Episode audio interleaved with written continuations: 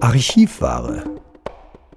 Jeden Samstag präsentieren wir einen Beitrag aus dem Jahr 2021, der immer noch ganz frisch ist.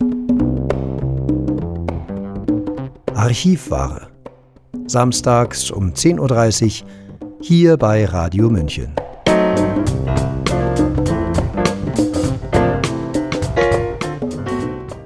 Viele Künstler sind es bisher nicht, die gegen ihre Auftrittsverbote protestieren. Es scheint aber auch extrem schwierig zu sein, sich in diesen Zeiten verständlich zu machen, wie die Aktion Nie wieder aufmachen oder Lockdown für immer einer großen Gruppe von Schauspielern zeigt. Die Panik, in die falsche Ecke geschoben zu werden und der moralischen Macht dieser Tage in die Hände zu fallen, macht künstlerisches Aufbegehren zu einem Kraftakt. Die Künstler leiden still. Aber auch das Publikum ist still. Fehlt ihm nichts? Sättigen Konzertdokus und virtuelle Museumsrundgänge den kulturellen Hunger? Netflix und alte Theateraufzeichnungen? Das fragt Jens Fischer-Rodrian in seinem Kommentar Wann verehrtes Publikum wann? Jens Fischer-Rodrian ist Musiker, Komponist, Produzent, Lyriker, freier Autor und Kreativdirektor der Blue Man Group.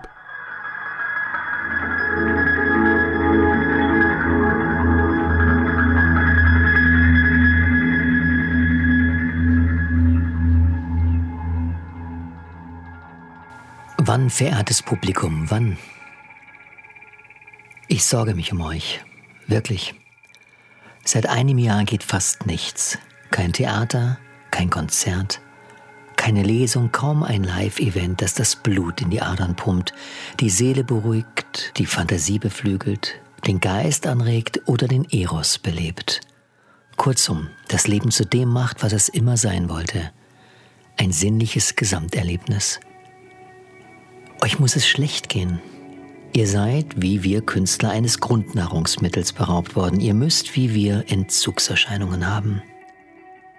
Die heilende Medizin zwischen Alltag und der Pause davon, zwischen Realität und Schwärmerei, die Brücke zwischen Wahn und Sinn. Ein Naturheilmittel, das die Kraft hat, uns wiederzubeleben und uns die Möglichkeit gibt, uns immer wieder neu zu entdecken, die Kultur. Weg. Man hat euch bestohlen. Uns allen ständig beteuert, die Kultur käme natürlich zurück, aber jetzt ginge es halt nicht. Aus dem Jetzt wurde ein Ja. Und wenn die Tore doch geöffnet wurden, dann nur für kurze Zeit, als es warm wurde, als sich die Viren ausruhten und in den Sommerschlaf fielen. Konzerte gab es dann ein paar, aber nur unter sehr obskuren Bedingungen.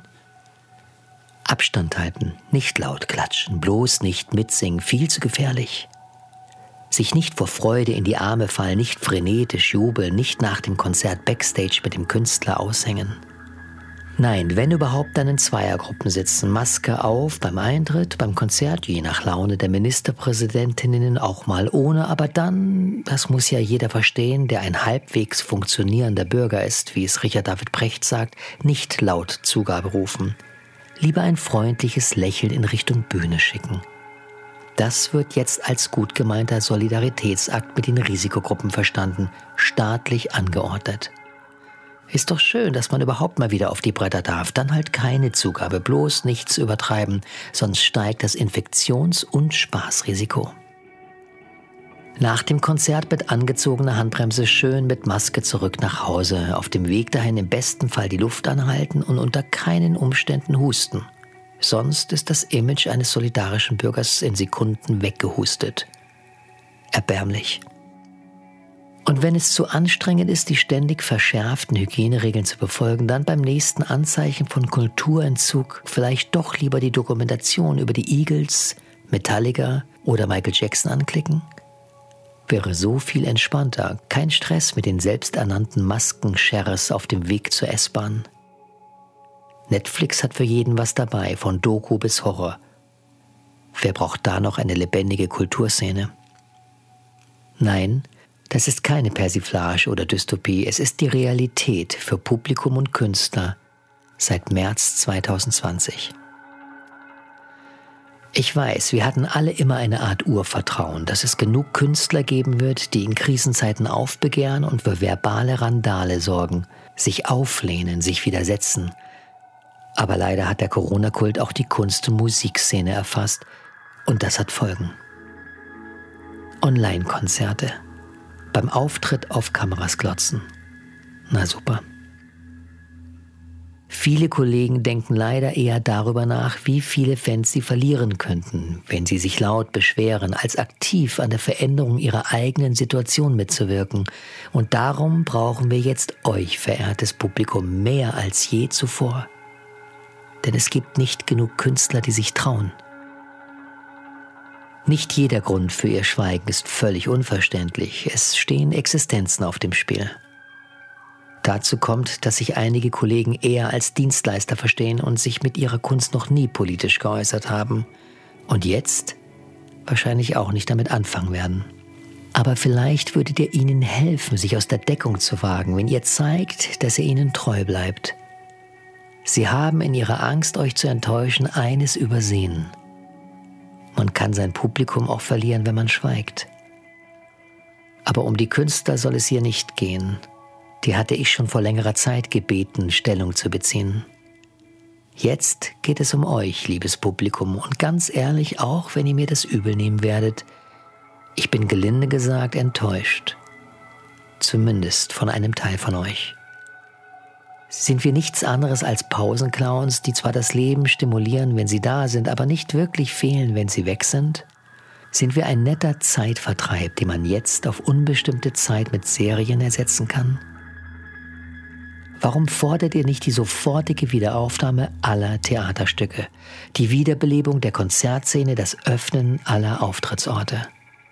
Was sind wir für euch? Luxusgüter, die man für die Illusion von Sicherheit aufgibt?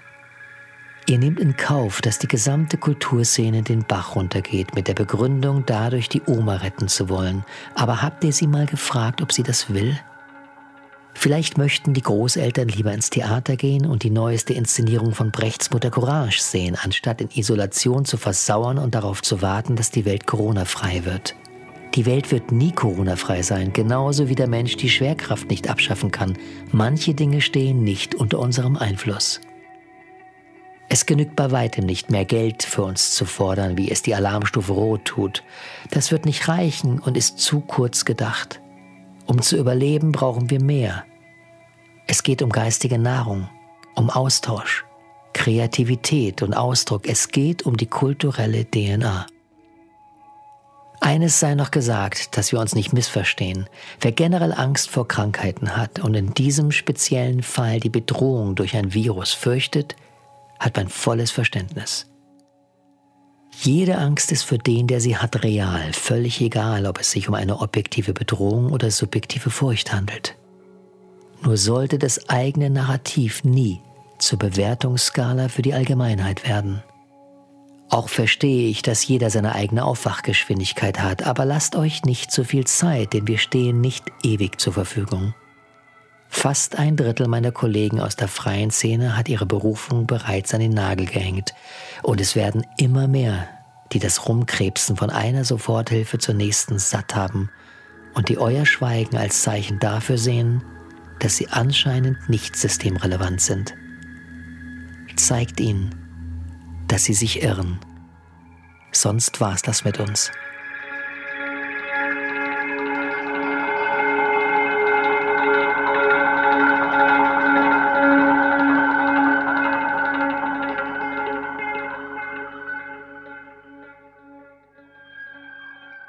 Sie hörten den Kommentar Wann verehrtes Publikum wann von Jens Fischer-Rodrian.